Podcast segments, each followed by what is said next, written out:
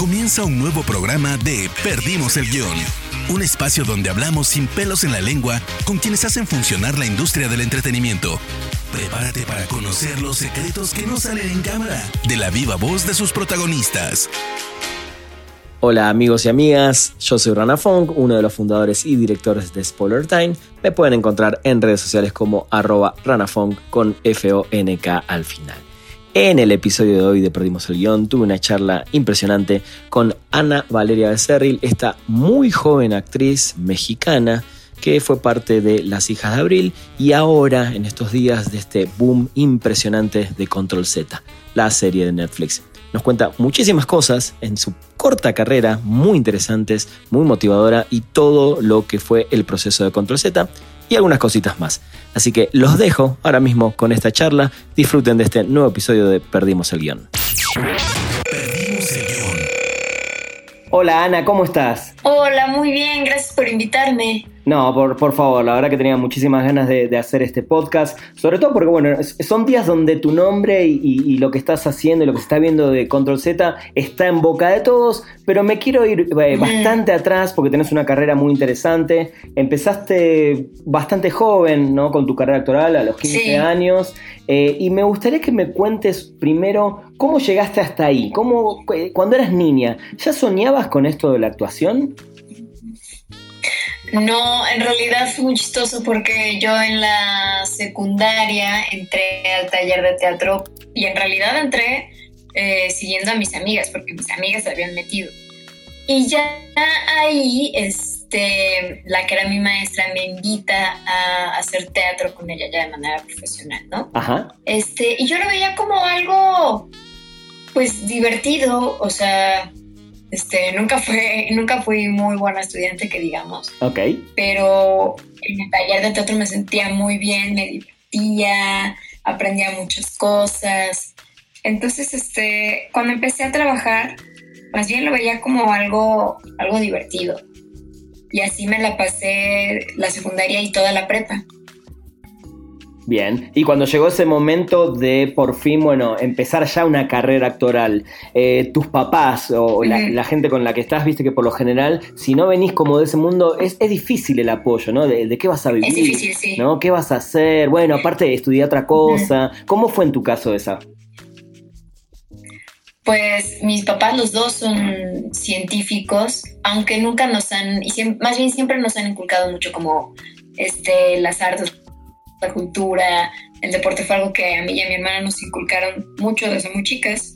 Este, y, pero sí siempre hubo como esta preocupación así como de, uy, es que pues, de la actuación no se vive. Además yo para ese entonces yo no contemplaba hacer cine o hacer tele, yo contemplaba dedicarme a hacer teatro. Claro, Y este, y aquí, aquí en la Ciudad de México, en México en general, sí, sí que puede ser difícil solo vivir de hacer teatro, ¿no?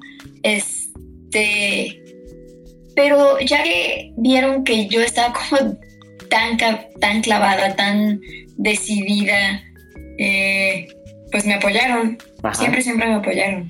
Bueno, eso es importante, ¿no? Y, y la pregunta tiene que ver con eso, porque hay, hay muchos eh, chicos o adolescentes o jóvenes que, que quieren seguir y, y no tienen eh, quizás ese apoyo. Que, ¿Qué Sí. les dirías a ellos, digo, para, para vencer ese miedo, ¿no? De, de esa típica pregunta de, bueno, ¿y ¿de qué vas a vivir? Hoy que ya, de alguna manera, ya empezó tu carrera, ya, ya estás, ya tenés un nombre eh, y tenés un futuro impresionante por delante, pero para, para el que tiene que vencer esa primera, ¿no? Esa primera quizás gran traba, ¿qué, qué, qué les recomendarías? Pues yo creo que mi- mamá siempre dice, y justo es algo que, me dijo mucho cuando yo decidí estudiar actuación, dijo, el trabajo es tan difícil, trabajar es tan difícil que hasta te pagan, hasta te tienen que pagar por hacerlo.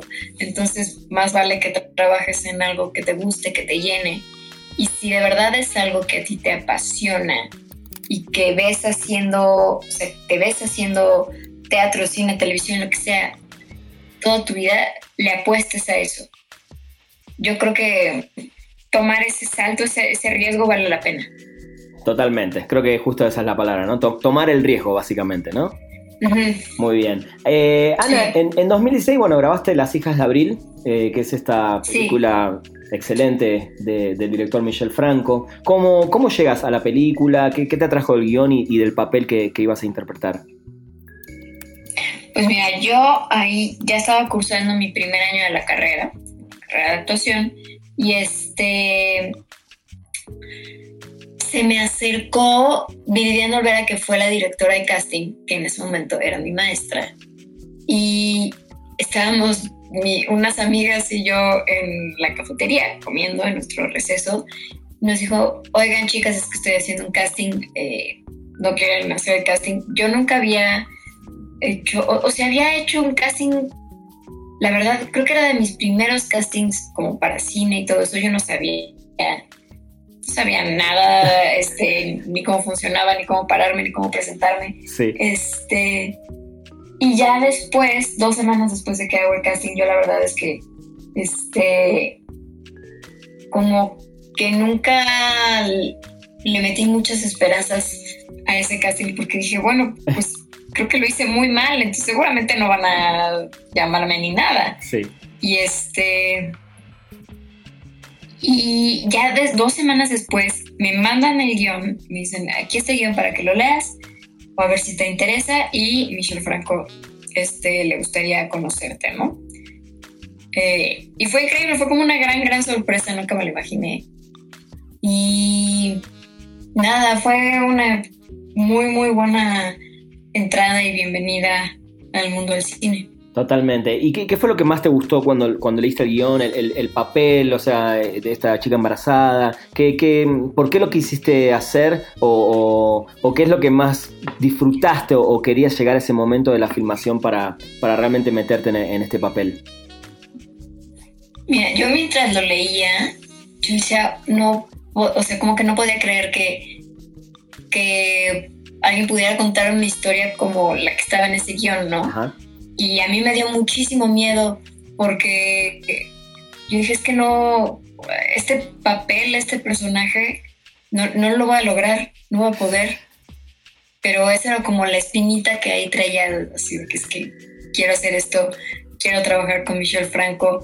Este, se ve increíble, increíble el proyecto y, pues tengo que hacerlo. Y de hecho fue otro, otro de estos riesgos que, te decía, porque yo justo me tuve que dar de baja de la carrera un semestre para poder grabar la película. Claro. Entonces, este, eso también era como todo un tema para mí, ¿no? Así como, pero ¿cómo voy a dejar la carrera? Si, si estoy apenas en mi primer año de la escuela, igual y no estoy lista para, para tener un protagónico, como que había muchas, muchas dudas. Era, era el, el, doble de riesgo del, del riesgo que, que, contabas antes, básicamente. Ajá, exacto. Este, pero igual me, me aventé y qué bueno que lo hice. Totalmente, totalmente. Y como actriz, al ser tu primer trabajo, un trabajo tan importante, ¿qué, qué aprendiste en, eh, de ese trabajo que hoy en día en tus siguientes trabajos lo, lo, pones, digamos, sobre, sobre la mesa en tu actuación? Pues, híjole, creo que aprendí todo en, en esa película, desde cómo se hace el cine. Yo nunca había estado en un set. Este, había visto videos y estos famosos detrás de cámara, pero no sabía cómo se hacía el cine para empezar aprendí eso. Aprendí un poco a qué, hasta dónde puedo llegar como actriz. Bien. Creo yo, que, también el cine me puede y te, da como una libertad como actor diferente a la del teatro. Para explorar un montón de cosas, un montón de cosas en las mil y un tomas que haces, en cada una ir explorando cositas diferentes, ¿no? Bien. Y bueno, siempre pensé, lo sigo pensando que pues las hijas de Abril me puso un poquito como la vara alta, ¿no? Si, si ya empecé con este proyecto, pues que sean proyectos igual o mejores. ¿No? Y, eso es difícil, ¿no? Sobre todo cuando, empezando tan joven, cuando tu primera vara es súper alta y es una, gran producción que además recibió un montón de premios, eh, ¿te deja inquieta para el futuro? Como diciendo, ¿qué viene ahora? Porque ¿cómo haces para seguir de alguna manera superándote? Claro, yo de hecho acabé, acabé Las hijas de Abril la fuimos a presentar acá, en, este, como que empezaron a pasar un montón de cosas alrededor de la película que yo decía, es que, porque un montón de, de, de personas, el mismo Michel Franco me decía, ya no regreses a estudiar, ya no regreses a la escuela, ya síguete, ya empezaste con el pie derecho, ya no regreses a la escuela. Y yo decía, no, tengo que regresar porque si no siento que me podría ir bien uno, dos años haciendo proyectos buenos y de repente así, como si hubiera tenido una profecía, me vi así haciendo nada, ¿no? Entonces dije, es que tengo que regresar a estudiar. No sé qué, no sé para qué, no sé si eso me va a volver mejor o peor actriz, pero siento que necesito seguir estudiando. Era, era algo que te, te, iba a dejar eh, tranquila con vos misma, quizás, ¿no? Exacto. Y regreso a estudiar. Muy bien, muy bien. ¿Y los proyectos siguieron saliendo? Siguieron saliendo, sí, sí, sí. De hecho, no me gradué justo por... Por, seguir trabajando. Pues los proyectos seguían saliendo y saliendo y había muchísimos propuestos que yo ya quería tomar. Claro. Como Control Z. Claro. Este... Entonces ahí ya dije, bueno, creo que ya la academia me dio lo que me tenía que dar. Está muy bien. Y este, todos los maestros que tuve me dieron ya todo, bueno, seguramente no, este, pero ya me ayudaron un montón y creo que ahora me toca explorarle yo sola, ¿no? Totalmente. Y me, y me imagino que como, como todo en las artes, eh, en la música, creo que también puede llegar un momento donde vos digas, bueno, quiero seguir aprendiendo o quiero meterme a clases con, con, alguien, ¿no? Creo que es algo que no es que uno lo deja para siempre, o sí, pero no es que si lo dejas ahora nunca más lo vayas a retomar. Exacto. Yo, yo creo que eh, en, en, este tipo de carreras, en todas, pero en este tipo de carreras nunca, uno nunca termina de aprender todo y nunca termina de estudiar. Exacto. Entonces, este, algo que yo procuro mucho para, para mí, es mi paz mental como actriz, como persona, es seguir todo el tiempo alimentándome. Eh, procuro por ejemplo, ahorita en cuarentena estoy tomando un taller, pero desde que salí de la carrera me puse el propósito de que cada año tomar mínimo tres talleres. Muy bien. Para seguir, este, pues, alimentando y mejorando lo que yo pueda mejorar como actriz. ¿Y son todos talleres que tienen que ver con actuación o con otras cosas también? Hasta ahora sí, Muy pero bien. pues sí me gustaría experimentarlo por otras partes. Me gustaría escribir.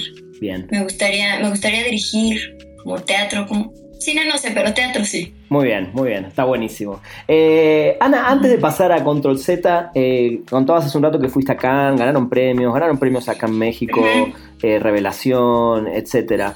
Eh, sí. ¿Le das importancia a los premios o, o, qué tipo de importancia le das y, y, cuánto te ayuda el tema de los premios en, en la carrera? Pues mira, no te voy a mentir, sí, sí les doy importancia. Ajá. No creo que sea lo único, pero por ejemplo, cuando me nominan, primero me, me, nominaron para los premios Canacine, que sí.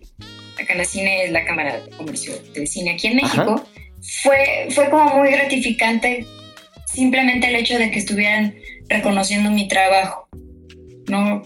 O sea, como poniéndome así de, estos son los nombres de las actrices revelación este año y veía al resto de mis compañeras que estaban nominadas conmigo y decía, pues es que claro, qué, qué padre y qué honor poder estar como en la misma lista que todas ellas. Totalmente. Eh, y igual en, en, en, los Arieles, la verdad es que los Arieles este, sí era algo que yo esperaba y que soñaba, porque al fin y al cabo acá los Arieles son como los Óscares mexicanos. Totalmente, sí, claro. Y un montón de actores y actrices que yo, que yo admiro, mexicanos, han tenido una historia con, con los Arieles, ¿no? Entonces, pues sí, la verdad sí me, sí me ilusionaba mucho. No creo que me haga mejor o peor actriz, pero pues se siente bonito el reconocimiento, sí. Perdimos el guion. ¿Cómo llega Control Z a tu vida? ¿O cómo llegas vos a, a, Control Z, Ana? Esta serie que, bueno, en Netflix está eh, hace dos semanas y está número uno en no sé cuántos países del mundo, en más de 15, sí. 20 países. Sí, sí, sí.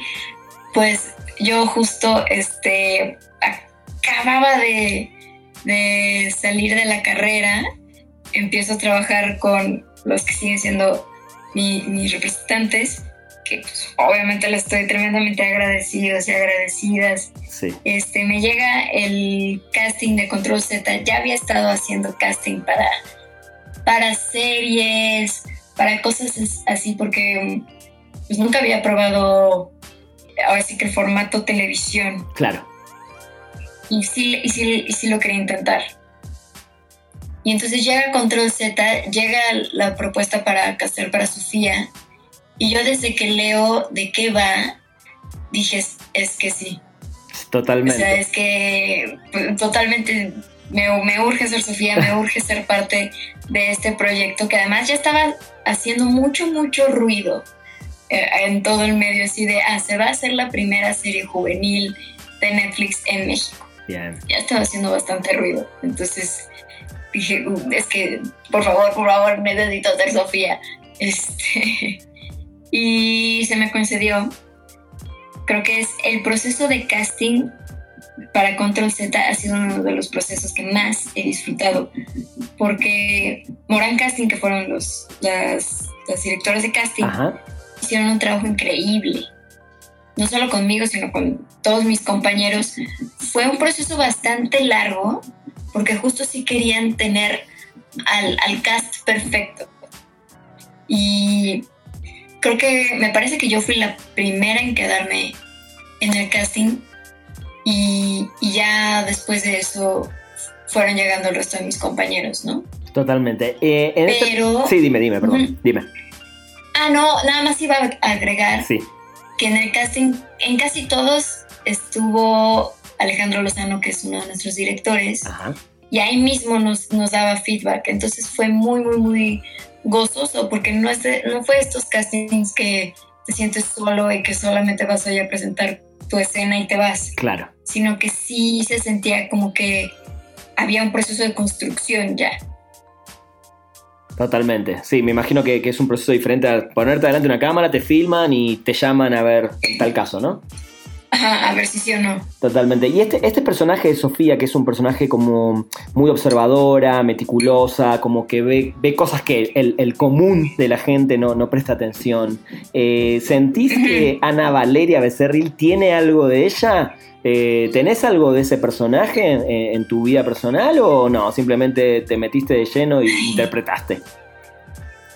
Mira, justo en esa cuestión de de lo observadora que es Sofía, de esta capacidad que tiene de deducción, yo no la tengo.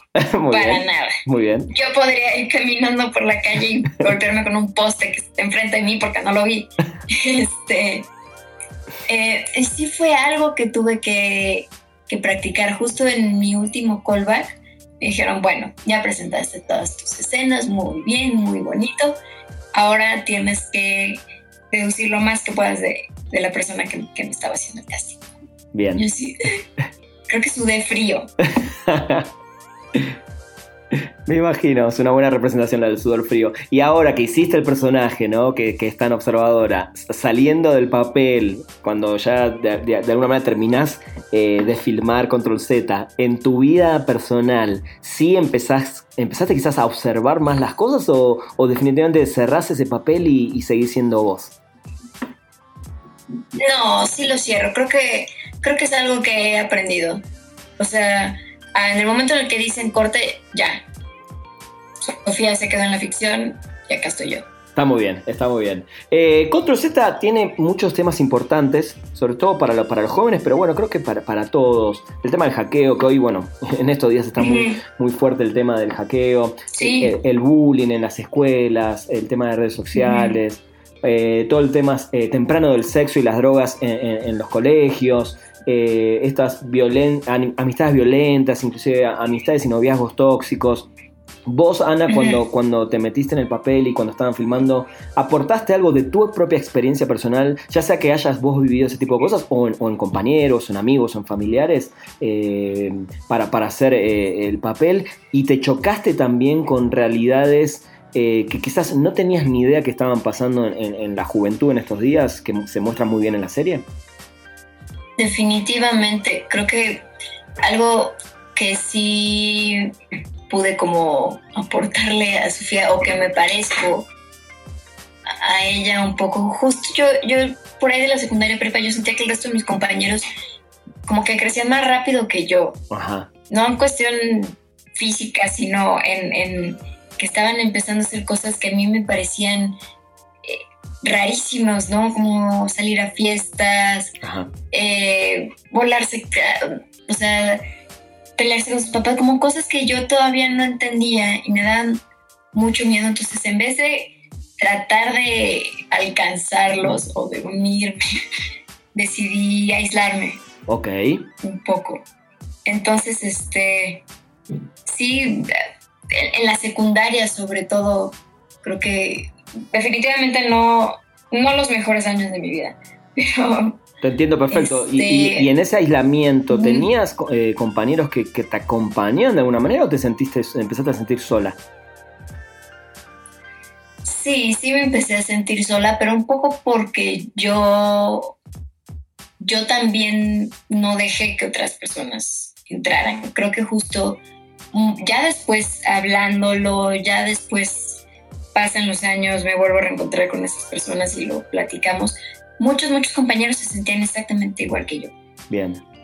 pero por alguna extraña razón nunca, nunca nos volteamos a ver y justo creo que es algo que uno de los mensajes que, que creo que descubrí ahora que vi la serie, Ajá. que, que no vale la pena quedarse solo, que definitivamente todas estas cosas pesadas y difíciles que, que pasa uno por la adolescencia, tendemos a, pasarlas solo o sola y no vale la pena porque seguramente al, al de al lado le está pasando algo similar y, y probablemente se podrán apoyar mutuamente. Y creo que es algo que lo descubrimos todos durante el rodaje. O sea, a todos nos tocó grabar escenas muy fuertes. Sí. A varios nos tocó grabar escenas que, si bien no era, no era exactamente como algo que hubiéramos vivido, pero sí algo similar o algo que presenciamos o luego decíamos, híjole, es que a un amigo le pasó esto o lo que sea.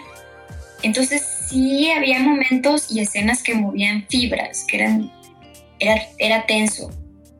Y justo algo que logramos entre mis compañeros y yo, y también desde dirección, desde toda la producción, desde todo el crew, fue ser muy, muy generosos con el trabajo del otro. Que si vemos que le está costando, que hay algo ahí que se está sintiendo incómodo, que se están tocando fibras, eh, paramos. Todo tiempo era preguntar cómo vas, necesitas algo, necesitas parar. Entonces, este, creo que si alguien me hubiera dicho o me hubiera mostrado que así se podía vivir la adolescencia, creo que hubiera sido tremendamente más fácil. ¿Y, y cuál fue, en, en, tu caso, Ana, la escena quizás que más te costó? Digo, hay una escena de que te cortás, ¿no? Que, que es una escena muy fuerte eh, y que quizás no estamos tan acostumbrados, salvo en algunas producciones muy puntuales, a, a ver ese tipo de escenas de adolescentes sí. eh, dañándose a uno mismo de alguna manera. ¿Esa es una de las escenas uh -huh. que más te costó o que, o que más sufriste sí. o, o, que más quizás sí, te, también te quedaste como pensando y necesitaste también la, la sensibilización de, de tus compañeros? Sí, definitivamente yo creo que sí fue una de las escenas más difíciles de grabar para mí, porque justo toda esta etapa de la secundaria que, que te cuento, sí. este, sí entré en un cuadro depresivo y de ansiedad pues muy fuerte, entonces uh -huh. yo sí he vivido un ataque de ansiedad, nunca, nunca he llegado a, nunca llegué a, a presionarme ni nada. Sí. Ajá, pero, pero sí entiendo perfecto cómo cómo se siente, ¿no? Un ataque de ansiedad. Entonces, obviamente yo le tenía miedo a esa escena porque dije, uff, yo no sé si voy a poder, este, o si tengo ganas de meterme en ese estado, ¿no? Claro. Que, que sé, que, que, sé que, que sé que duele. Claro. Y entonces, más bien me puse a investigar muchísimo, desde un lado muy objetivo, qué le pasa al cuerpo cuando está teniendo un ataque de pánico, un ataque de ansiedad y justo prepararme muchísimo para que para que le pasara a Sofía y no a mí. Claro. ¿Sabes? Y, esto que te digo que, entre mis compañeros nos, nos, apoyamos mucho, justo ahora no, acá no pasó en esta escena porque esta escena me tocó grabarla a mí sola. Ajá. Entonces sí me sentí así como de no. Pero ahí pues los que salieron al quite fue, fue Bernardo de la Rosa que dirigió ese capítulo y todo, todo el crew. Sí fueron muy respetuosos, muy generosos, porque pues al fin y al cabo tienes que hacerlo otra vez y otra y otra, y es volverle a pedir a tu cuerpo que se ponga en ese estado una y otra y otra y otra vez. Entonces sí, sí fue, desgastante emocionalmente, creo. No me imagino, sí, nada más es una escena que sí se ve que estás completamente metida en el, en el papel, ¿no? Eh, y, es fuerte de verlo, realmente está, muy bien. ¿Qué fue lo, mejor de hacer Control Z, Ana? Um, yo creo que uno de los mayores regalos que me dio esta producción justo fueron mis compañeros. Y, no siempre se puede decir pues eso, ¿no? ¿El qué? De que no siempre se puede decir eso, ¿no? Sobre todo ustedes, los actores que, van cambiando, digo, quizás en, año a año tenés un, grupo un grupo diferente, eh, compañeros diferentes, o sea, están todo el tiempo cambiando. Uno puede quedarse con amigos de, esto, pero estás todo el tiempo conviviendo y haciendo cosas con, personas que quizás hasta ni conocías. Entonces, no sé si es fácil decir todo el tiempo eh, que lo mejor fueron los amigos que hiciste. Sí, no, definitivamente. Creo que algo que pasa mucho en en la industria del cine, por lo menos acá en México, es que siempre se dice esta frase así de es que este, somos una familia y aunque seamos una familia disfuncional, somos una familia. Y creo que en este proyecto, yo creo que sí lo podemos decir así orgullosamente, sí nos volvimos una familia y que funcionaba y que sí funcionaba muy bien. Este, creo que al principio yo estaba, tenía un poco de miedo creo que es difícil que pase. Totalmente, totalmente, no, no, no tengo dudas, es difícil y, hablando siempre con diferentes actores, no, no uno recalca siempre el, haberse eh, llevado un grupo de amigos de, un set, ¿no? O sea que está, está buenísimo. Y bueno, en estos días se confirma la, segunda temporada, o sea que están, me imagino, todos felices de que además se van a volver a ver eh, pronto, esperamos. Sí, justo creo que lo, lo único, único que me falta para que toda esta experiencia de haber estrenado, de estar en la lista de top 10 en Netflix de varios países, todo, todo, toda esta experiencia, lo último, lo único que le falta como para hacerla perfecta es haberla podido este, vivir y festejarla con, con mis compañeros, porque pues sí, nos hablamos, nos este, hacemos videollamadas todos juntos, pero pues ya nos extrañamos. Sí, sí, me imagino. Seguramente pronto se van a, se van a poder volver a abrazar. Ana, tus redes sociales explotaron, ¿eh? así explotaron, sobre todo Instagram, desde que se estrenó la serie. Eh, eh, o sea, pasaste en una semana de tener 5.000 seguidores a, no sé, hoy creo que están, son más de 300.000. Eh, ¿cómo, ¿Cómo vivís eso y, qué significado le das a este crecimiento en una red social hoy tan importante como Instagram? donde todo el mundo además se manifiesta, hace sus likes, muestra su vida. Es, la realidad es que uno muestra su vida. Eh, ¿Qué significado le das en tu vida y en tu carrera este, esta explosión que acabas de tener ahí? Pues mira, la verdad es que ha sido muy divertido, muy, muy divertido, porque justo pues como estamos en cuarentena, no podemos salir y no podemos como sentir eh, presencialmente cómo se lo está eh, tomando el público, si le está gustando o no, las redes sociales han sido como un muy, muy, muy buen parámetro. Bien. Y la verdad es que he recibido muchísimos mensajes de muchísimo cariño, de muchísimo amor.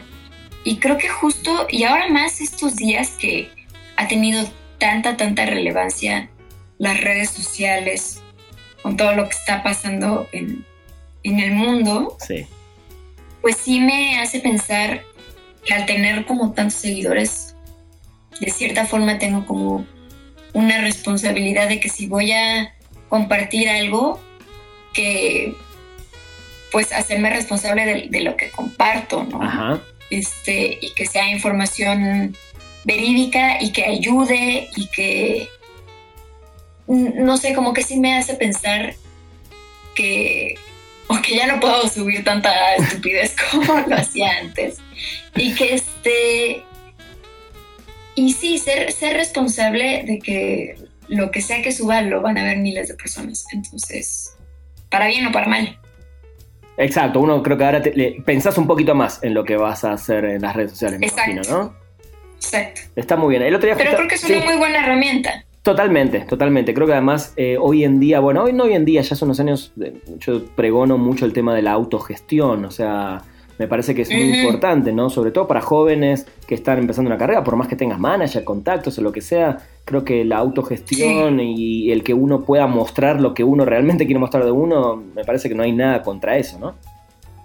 Sí, de acuerdo, súper de acuerdo. Ana, ¿qué, otras pasiones tenés? Vi el otro día justamente, obviamente te sigo en Instagram, eh, desde que sabía además que, te iba a entrevistar y te íbamos a tener en el show en vivo la semana anterior. Eh, y vi que armaste un playlist de música, pero me llamó la atención porque era música de los 90, que es la música que yo escuchaba cuando era joven, cuando era más chico inclusive que vos, eh, con Pearl Jam, Portishead, etc. ¿Cómo llegaste? ¿Por qué llegaste a esa música? Porque hoy uno tiene también la idea de que los millennials digo, eh, no, no, no, quiero decirlo de manera mm, eh, desprestigiando, pero tiene la idea que crece con otra música, escucha otro tipo de cosas, eh, y es raro ver a alguien de 22, 23, 25 años yéndose, no sé, 25 años atrás con la música. De por qué llegó ese, cómo, cómo, cómo, llegaste a eso, o no sé si tú, por tus papás, o, o por qué te gusta la música de los 90, básicamente es la pregunta. Pues mira, este, esa playlist justo la hice como una herramienta para ayudarme a, construir a Sofía, ¿no? Muy bien. Creo que era, este, fue un experimento que hice que la verdad ahora lo uso para, para todos mis personajes, hacer una playlist de la música que yo crea que, que ese personaje escucha. Y la verdad es que toda esa música sí es música que a mí me gusta, ¿no? Y creo que pasó mucho, o sea, mis papás siempre, siempre me han puesto este rock, pero más de los ochentas, entonces ellos más bien me ponían YouTube, claro, em, de Police, no sé, o más atrás Pink Floyd, Kiss, etcétera, etcétera. Bien, bien. Pero toda esta música de los noventas, yo la descubrí porque justo cuando empecé a hacer teatro, este, pues empecé a trabajar con gente 10, 15 años mayor que yo. Claro. Este, entonces, para no quedarme como la bebé del grupo, siempre fui la bebé del grupo, este, pues entonces me empecé a llevar muy bien con ellos, ¿no? Con, todo, con todas las personas con las que empecé a hacer teatro. Y todos me enseñaron mucho, mucho, mucha música. Toda esa música de los noventas, underground. Este, pues creo que de ahí me empapé un poco y justo cuando empecé a, a construir a Sofía, dije, creo que Sofía sería alguien que escucharía este, los noventas porque si te fijas, mientras todos están eh, inmersos en, sus redes sociales, o sea, me refiero a los personajes. Sí, sí. Sofía solo usa su celular para escuchar música. Sí. Entonces dije, bueno, creo que tiene sentido de que no solo este, que, escuche música de generación. Bien, sí, tiene, tiene, como ese aspecto medio como alternativo, como se le llamó un poco al rock de los 90, ¿no? Ajá. Totalmente, está muy bien.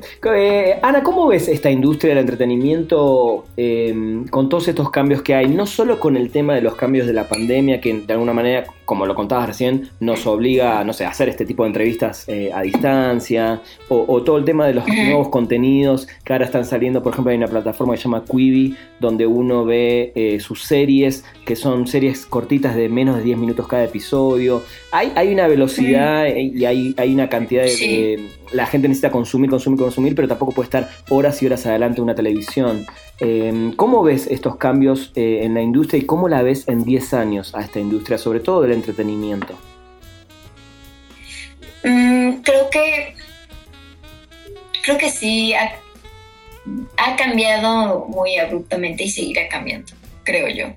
Este, me acuerdo mucho justo el año que fui a Cannes, había todo este escándalo porque dos o una o dos películas de Netflix iban a concursar en, en, la competencia de, de Cannes. Entonces había toda esta discusión de que si una película hecha para verse en una pantalla de computadora y no en un cine, si hiciera cine, si no, este, creo que más, más allá de, de, a cuestionar si, si se va a destruir el cine, si se va a destruir el teatro, que no creo, no. de verdad no lo creo, definitivamente no. Creo que sí habrá otras formas de, producir contenido. este, creo que puede ser una buena herramienta todas estas eh, plataformas o las redes sociales para sacar otro tipo de contenidos creativos. No, no algo que vaya a superar o algo que vaya a reemplazar, sino saldrán cosas nuevas y seguramente seguirán saliendo cosas más nuevas que nos vaya que, cada vez más extraño, ¿no? Exacto. Pero pues así será. Sí, y por ejemplo, eh, TikTok ¿no? Es, una plataforma también que ahora explota y que todo el mundo de alguna manera puede como hacer sus videos, editar, digo, eh, creo que es un paso también. Eh, abriste tu cuenta, me imagino. Eh, y, Abrí una cuenta de TikTok, y, sí. y, la estás usando para generar otro tipo de cosas diferente a lo, a lo, que haces, ya, sea en Instagram, ni siquiera estoy hablando del tema de, actuación, sino de cosas que vos quieras mostrar a la gente desde TikTok. ¿Sí lo utilizás? Sí, la verdad es que sí justo la primera, yo obviamente tenía este concepto de TikTok así como de no voy a sucumbir, no voy a este, bajarme TikTok para hacer bailecitos de 10 segundos. Sí. Pero justo una de mis mejores amigas, ella es periodista, este, y me dijo, oye, ¿sabes qué? Abrí TikTok y me di cuenta que tiene unas herramientas muy, muy buenas. Y entonces ella usa su TikTok para, para hacer eh, pues, contenido de, sobre noticias. Muy bien. Y hacer como contenido de, opinión y así. Y dije, a ver, vamos, a ver ya. Pues ni modo, me abrí el TikTok. Y entonces descubrí un montón de cosas. Hay un montón de cosas que se hablan y que se tocan en TikTok. Y sí, sí he sucumbido a los bailecitos. Están divertidos. Sí pero creo que también hay un montón de cosas por explorar y creo que me ha callado un poco la boca, justo en... Muy bien. creo que hay otras formas, están surgiendo otras formas de crear contenido, otro tipo de contenido y, y también hay que darles oportunidad. Eh, me parece perfecto, me parece perfecto. Eh, Ana, ¿qué, talento que, que no tienes te gustaría tener? Cantar. Soy muy mala cantando. Ni en la ducha, ¿no? Vale, en la ducha es solo para mí. Está muy bien. Eh, ¿Quiénes son tus héroes en la vida real? Mm, siempre ese tipo de preguntas me cuestan mucho. Este, es que tengo muchos. Okay. Siento que lo que a mí me pasa es que mm, me, gusta mucho admirar a muchísimas personas. Creo que creo que es algo como muy mío, ¿no? admirar a, muchas, muchas personas y no al punto de idolatrar a alguien, sino como poder eh, tomar el ejemplo o robarme tantito del trabajo de esta persona, de, ah, mira, este, lo que está posteando tal tal actor, tal actriz, este, tal eh, autor dijo esto, ah, entonces esto, esto lo guardo para mí, ¿no?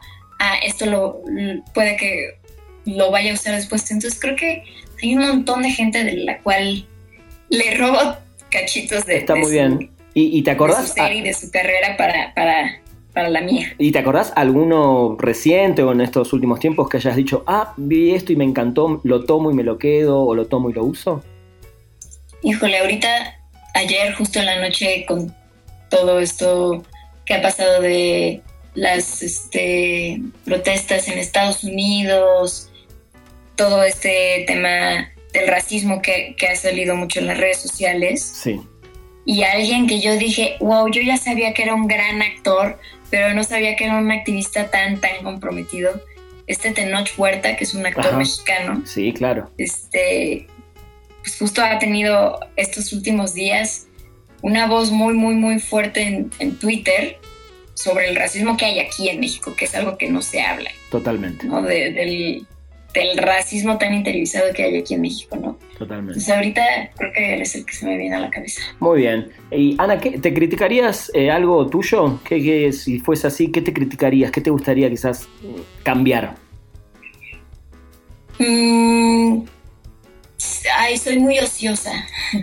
Está bien. Soy muy, muy, muy ociosa. Es así como de, ay, tengo tengo que hacer un montón de cosas. Bueno, las hago mañana. no dejes para mañana lo que puedes hacer hoy, Ana. Exacto. Eh, tenés una carrera corta recién, eh, pero ¿hay algo que cambiarías eh, de, la, de, la, pequeña carrera que, que, que tienes? Eh, o, o, está bien como la vas llevando? ¿Algo que decís, esto me hubiera gustado hacerlo de otra manera? ¿O, o crees que, que, por ahora vas bien? No, creo que, creo que me gusta mucho lo que he hecho hasta ahora, creo que, bueno, sí me pasó como, me hubiera gustado quedarme en tal proyecto o no sé, lo que sea, pero creo que todo lo que he hecho, correcto o incorrecto, lo haya hecho bien o mal, creo que me ha, me ha, llevado al lugar al que estoy ahorita y pues me gusta mucho Está el perfecto. lugar en el que estoy ahorita. ¿Qué, qué te sorprende en la vida, Ana? Sí. ¿Qué me qué? ¿Qué te sorprende en la vida? No, no a nivel de la actuación, en la vida, algo que salís a la calle o le prendes la tele o, y te sorprende todavía. Híjole, creo que la, la vida misma, o sea, yo me sorprende mucho y me gusta mucho, por ejemplo, ir en el transporte público. Ok. En el metro o aquí en, que se llama Metrobús, como un, otro medio de transporte. Sí, sí. Eh, me gusta muchísimo ir observando a la gente cómo se... Es algo que hago desde que entré a estudiar actuación, que me encanta ir viendo a la gente cómo, desde cómo se mueve, cómo va hablando por el teléfono, cómo le va hablando a quien tiene al lado. Todo, todo eso creo que me encanta. Digo, ojalá pasando esto, seguramente mi experiencia en el transporte público será muy diferente, pero... Sí este, es algo que me gusta. Pero justo, justo te iba a decir eso, te iba a decir dos cosas sobre eso. Una, bueno, ves, al final sí tenías algo de Sofía, porque sos observadora. Sí, eso sí, ¿No? eso sí tienes razón. Eso sí. Y, y, lo otro es eso, digo, ojalá que. Acá hay dos temas, ojalá que todo esto pase pronto para que podamos salir un poco más tranquilos a la calle, claro. ¿no? a, a, volver a, a estar en, en masa, ¿no? En, en, mismo en el cine, claro. en un concierto, lo que sea. Sí. Pero ahora que ya sos una figura mucho más pública, ¿te da poco de miedo el tema de, de, de, justamente eso, de perder un poco de eso, de poder estar en el metro tranquila sin que nadie, no sé, se quiera sacar una foto contigo? Pues creo que sí, creo que justo esos momentos, a mí es algo, algo que me gusta mucho, es este caminar, o sea, como moverme yo sola, eh, caminar, ir en transporte público, es algo que yo disfruto y es justo como un momento muy mío. Entonces creo que perder esos espacios uh -huh. sí es algo que yo digo, oh, bueno, ni modo, o sea, la experiencia será otra. Claro. Y supongo que tendré que también eh, recuperar lo mejor de, de, de, cómo se vaya, cómo vaya evolucionando mi, mi vida en el transporte público de ahora en adelante. Totalmente, está, está muy interesante, me gustaría volver a hacer esta pregunta dentro de un año. Así que esperemos que lo, lo podamos sí. hacer, ¿no? Ah, eh, Ana, dentro de un año te diré si todavía sí. me gusta ir en transporte público o no. Totalmente, totalmente. Ana, te, te hago la, la, última pregunta que sé que para los cinéfilos y seriéfilos que, uh -huh. que nos siguen, eh, y es la pregunta que le hago a todos, todos los entrevistados, es la más difícil de todas, es que eh, me te vas a tener que decir dos películas y dos series que todo el mundo tiene que ver sí o sí. Mm. Mm. Voy a decir mis dos películas y mis dos series favoritas, no porque creo que, que mis gustos sean este, los mejores. No, está perfecto. Pero sino para, porque no se me ocurre nada más. Está bien. Eh, creo que de películas, yo diría París, Texas. Muy bien. Es híjole, mi, película favorita me, encanta, todo, todo, todo, me encanta esa película. Muy bien. Y creo que más que una película en específico, yo diría que la gente debería de ver más cine mexicano o el cine hecho en su país. Está interesante lo que decís. ¿Y alguna película mexicana que te haya marcado? Uh, varias. Roma, Roma a mí me encantó, me voló la cabeza. Muy bien. Este, en muchos, muchos sentidos. Creo que desde, desde decir que, padre que se hagan producciones tan, tan bonitas, tan bien hechas aquí en, mi país. Y también, pues, desde la experiencia, yo la vi con mis papás y de repente mis papás se soltaron a contarme toda su vida que resulta que era exactamente igual que la de Cuarón. Qué interesante, qué bueno eso, ¿no? Este, sí, fue muy padre. Este, y de series, mm, creo que una muy buena serie es Dark. Sí, que ya, se termina. Es buenísima. Sí, sí. Ah, sí, justo ya, ya van a sacar la última temporada. Es buenísima. Hay que verla varias veces para entender. Sí, te iba a decir eso. Te iba a preguntar justamente si la viste solo una vez o si te costó y tuviste que. Sí, ¿no? No, la he visto dos veces y ahora que va a salir la última temporada seguramente que la voy a volver a ver. Otro rewatching, totalmente. Sí. Y este, ¿cuál más? Me gusta mucho y creo que solo tiene una temporada. A ver. Este, Fleabag. Sí, tiene dos, tiene dos, tiene dos. Ah, tiene dos. Dos temporadas cortitas, buenísimas. Creo que la segunda es inclusive superior a la primera, así que si no la viste, sí, por favor. Yo solo he visto la primera, pero... Genial. Dije, qué buena serie. Totalmente, totalmente. Me encantaron. Bueno, espero que la, que la, gente tome en cuenta también ahí tus recomendaciones. Ana, la verdad que es, un placer, es un placer hablar con vos, escucharte, eh, lo centrada que sos a tu edad y, con toda una carrera impresionante. Muchas gracias. Y creo que estás viviendo un momento eh, que ojalá se repita muchísimo. Uno quiere que a la, gente así linda como, como vos, eh, los momentos lindos se le repitan y, seguramente este va a ser el primero de muchísimos. ¿eh? Muchísimas gracias, me la pasé muy bien. Buenísimo, Ana. Eh, gracias por estar del otro lado. Y bueno, gente, esto fue un nuevo episodio de Perdimos el Guión. Nos escuchamos la próxima semana. Llegamos al final de Perdimos el Guión. Gracias por acompañarnos y no te pierdas un nuevo programa cada martes, donde hablaremos sin pelos en la lengua con quienes hacen funcionar la industria del entretenimiento. Perdimos el Guión.